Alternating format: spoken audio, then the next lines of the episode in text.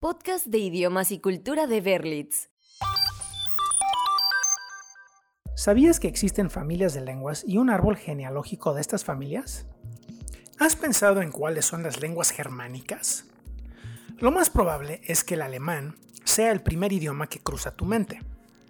No obstante, el inglés es también una lengua germánica y además es la más hablada de estas, ya que 1.350 millones de personas lo hablan en el mundo. El día de hoy te presentaré algunos datos interesantes sobre las lenguas germánicas del mundo. Yo soy Jordi y estás escuchando el podcast de Berlitz, un momento de aprendizaje para tus oídos. Comencemos. Podcast de idiomas y cultura de Berlitz.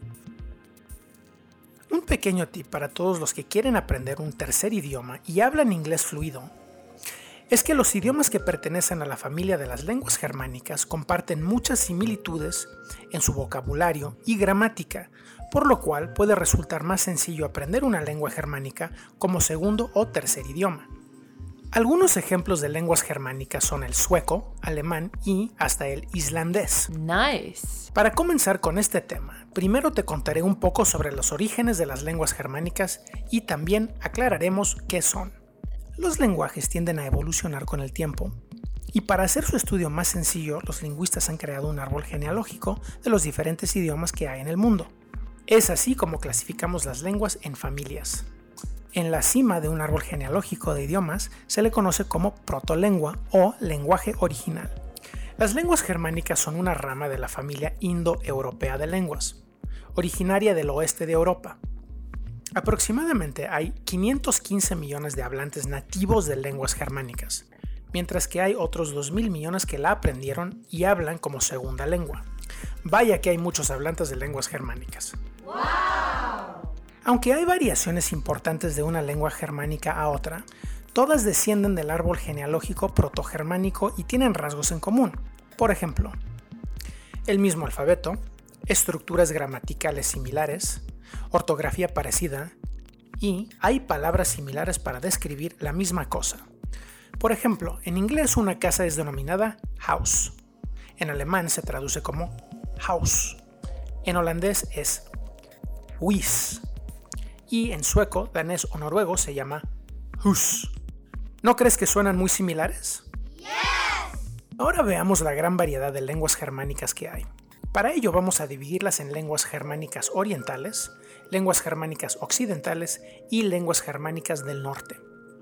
A continuación te comentaré cuáles pertenecen a cada grupo para que te quede más claro. Oh, okay. La rama de las lenguas germánicas orientales cuentan solo con tres lenguas que, desafortunadamente, ya están extintas. Estas son burgundio, gótico y vándalo. De estas tres lenguas, el gótico de Crimea fue la que duró viva más tiempo, sobreviviendo como lengua de uso cotidiano hasta fines del siglo XVIII en algunas partes de Crimea. En segundo lugar tenemos a las lenguas germánicas occidentales.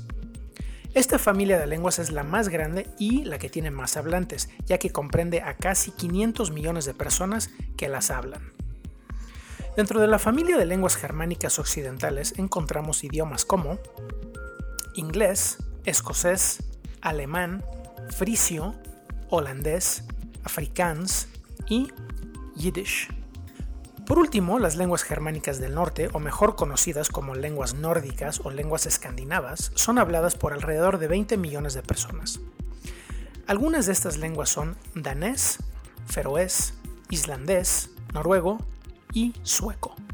De estos cinco idiomas, los más hablados son el sueco, el noruego y el danés. Cool. Tras haber visto cuáles son las lenguas germánicas, ¿no te queda la curiosidad de por qué el inglés pertenece a esta familia de lenguas? Puede que te preguntes esto ya que el inglés comparte bastante vocabulario con lenguas romances cuyas bases son el latín.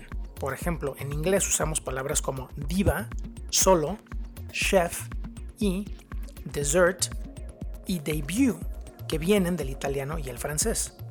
Por esto, a pesar de que el inglés sí comparte vocabulario con otros idiomas de la rama de las lenguas romances, la composición a nivel estructural es mucho más parecida a la de las lenguas germánicas como el alemán o el holandés. Debes saber que los lingüistas ponen a consideración muchos factores para determinar en qué parte del árbol genealógico va una lengua, y aunque el vocabulario es una parte importante, la gramática y pronunciación también lo son. Este ejemplo te enseñará más claramente a lo que me refiero.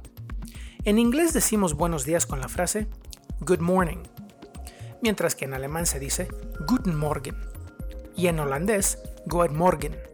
Si bien la pronunciación en los tres idiomas puede ser un tanto diferente, son claramente similares. Para hacer una mejor comparación, piensa en la forma italiana de decir buenos días. Buongiorno y la forma francesa. Bonjour. ¿Ves?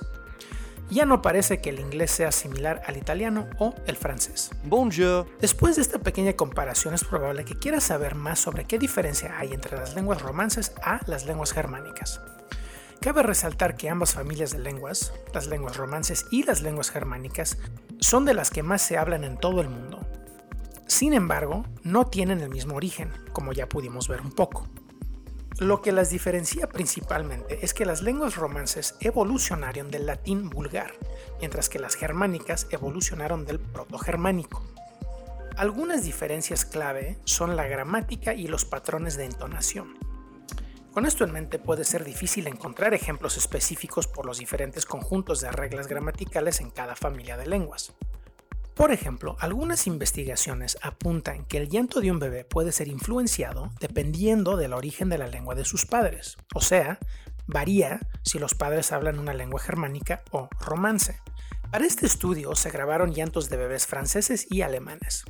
Dentro de los resultados se dieron cuenta que los bebés franceses lloraban con una entonación ascendente, mientras que los bebés alemanes lo hacían con una entonación descendente. Esto sugiere, al final, que los bebés comienzan a imitar patrones de entonación predominantes en la lengua que escuchaban cuando estaban en el vientre de su madre. Hasta ahora, toda esta información ha sido muy interesante. Pero, ¿qué lengua germánica es más útil aprender? Si estás decidido a dedicar tu tiempo a aprender un nuevo idioma, tal vez las lenguas germánicas sean una buena opción. ¿Cuál es mejor?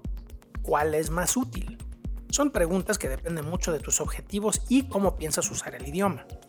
Dos de las más comúnmente estudiadas y habladas son el inglés y el alemán.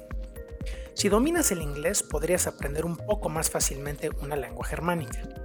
Si lo que buscas es solo aprender un idioma que te ayudará a mejorar tus prospectos profesionales o que te ayudará cuando viajes por Europa, el alemán es una buena opción. Este idioma se habla en Alemania, Austria, Suiza y Luxemburgo.